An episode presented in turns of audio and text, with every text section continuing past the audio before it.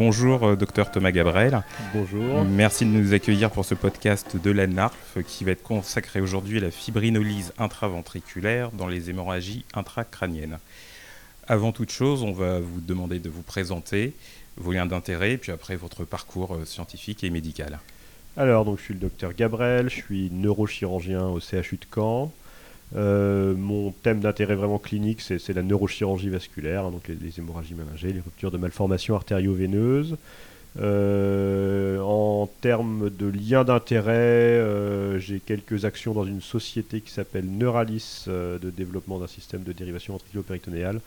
j'ai également des, contrats de consulting pour certains laboratoires pharmaceutiques comme CSL Behring, justement dans les, dans les techniques d'injection intraventriculaire pour les hémorragies méningées. Euh, pour ce qui est de mon parcours, donc euh, vraiment de la neurochirurgie vasculaire, c'est ça qui me plaît. Je suis le correspondant du coup de mes collègues réanimateurs en réanimation. Euh, j'ai fait également une thèse de science sur le thème des hémorragies cérébrales et du système de la fibrinolyse, notamment en me focalisant sur la fibrinolyse intraventriculaire.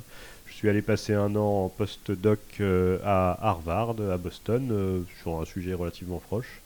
Euh, et puis depuis, je travaille également dans une unité de recherche euh, ici à Caen euh, sur, les, sur, ces, sur ces mêmes sujets. Merci pour cette introduction. Donc nous allons discuter de fibrinolyse intraventriculaire dans les hémorragies intracrâniennes non traumatiques. Que sait-on de ce traitement?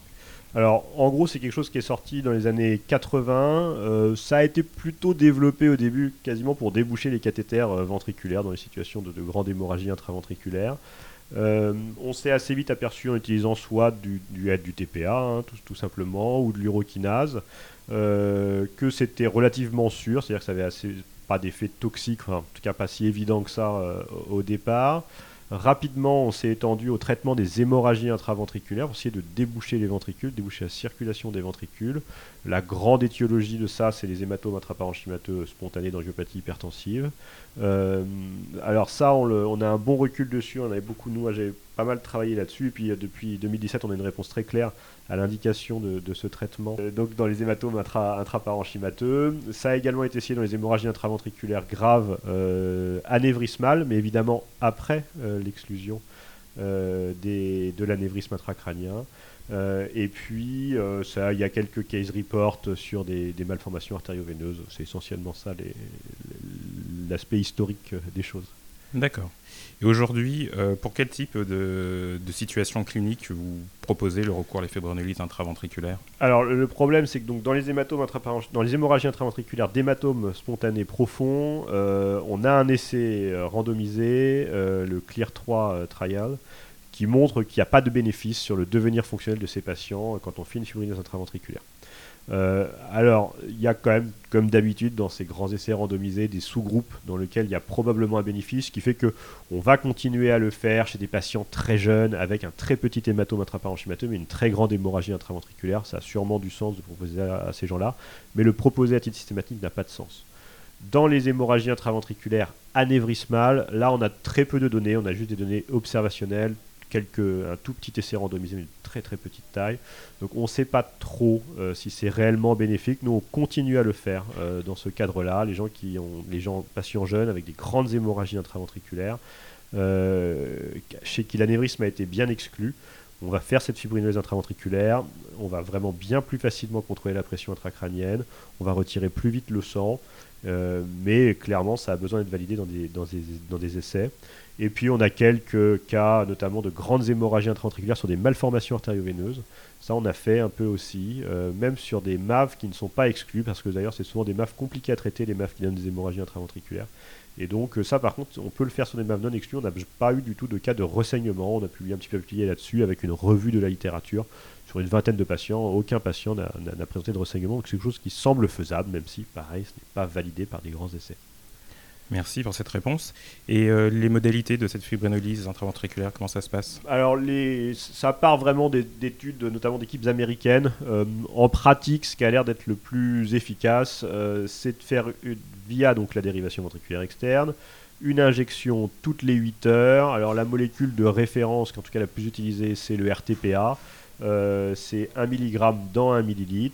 Donc, on fait une injection toutes les 8 heures Dans certaines études, alors notamment dans, dans, dans Clear 3, dans les, hémorragies intraventriculaires, le truc c'est de faire des scanners quotidiens et d'obtenir euh, une, euh, une, bonne, enfin, une bonne diminution du volume de l'hémorragie intraventriculaire dans le troisième et quatrième ventricule. C'est-à-dire qu'on a à nouveau une bonne circulation du LCR euh, jusque, dans les, jusque dans les citernes. Il peut rester du sang dans les ventricules latéraux, ça c'est pas très grave. Souvent ça s'est obtenu en 3-4 jours, même deux fois 2 jours. Euh, c'est essentiellement ça le but. Il faut surveiller. Alors, ça augmente théoriquement un petit peu le risque de méningite, mais en pratique, c'est pas tellement le cas. Voire même, c'est peut-être même un peu moins le cas parce que on a moins d'occlusion de cathéter, donc moins de changement de cathéter, donc potentiellement moins de méningite. Et les travaux que vous avez effectués ici à Caen donc, vous, vous ont amené à proposer également un nouveau rationnel pour euh, ce traitement? Alors effectivement, on a travaillé sur les hémorragies méningées. Vous savez, dans les débuts des années 2010, un sort ce concept de système glymphatique, qui est le, le système lymphatique du cerveau. En, simplifiant, le, liquide cérébrospinal circule véritablement dans le parenchyme cérébral, même si les mécanismes sont débattus. Mais en circulant dans le parenchyme, il va nettoyer euh, le parenchyme cérébral de tous ses métabolites. C'est comme ça que le, cerveau se nettoie. Et donc, quand il y a une hémorragie méningée anévrismale, il y a beaucoup de sang dans le LCR et ça bloque complètement ce système de nettoyage, ce système lymphatique. Et donc on avait démontré euh, dans le modèle murin, on avait travaillé là-dessus aussi sur des modèles de, singes, euh, que le blocage très sévère de cette hémorragie méningée entraînait une dysfonction très sévère pardon, du système lymphatique et que ça pourrait être le point de départ finalement de tous les phénomènes d'ischémie cérébrale retardée. Parce qu'en fait, l'ischémie cérébrale retardée, c'est pas que du vasospasme, mais très très loin. Parce que d'ailleurs, quand on traite bien le vasospasme, on a quand même des ischémies cérébrales retardées. Et mais c'est également de l'inflammation, de la microthrombose, des dépolarisations en vague. Et que en fait, bah, finalement, c'est peut-être l'accumulation de tous les métabolites toxiques liés à, l'hémorragie qui entraîne ça. Et donc, si jamais on est capable de nettoyer le cerveau et donc de relancer le, le système lymphatique, on va euh, diminuer le risque d'ischémie cérébrale retardée. Donc ce qu'on propose maintenant, c'est de faire de la fibrineuse intraventriculaire aux hémorragies méningées anévrismales, même quand elles n'ont pas euh, d'hémorragie intraventriculaire. D'accord. Et donc ça, ça nous fait une transition tout trouvée vers l'étude FIVEMA que vous pilotez.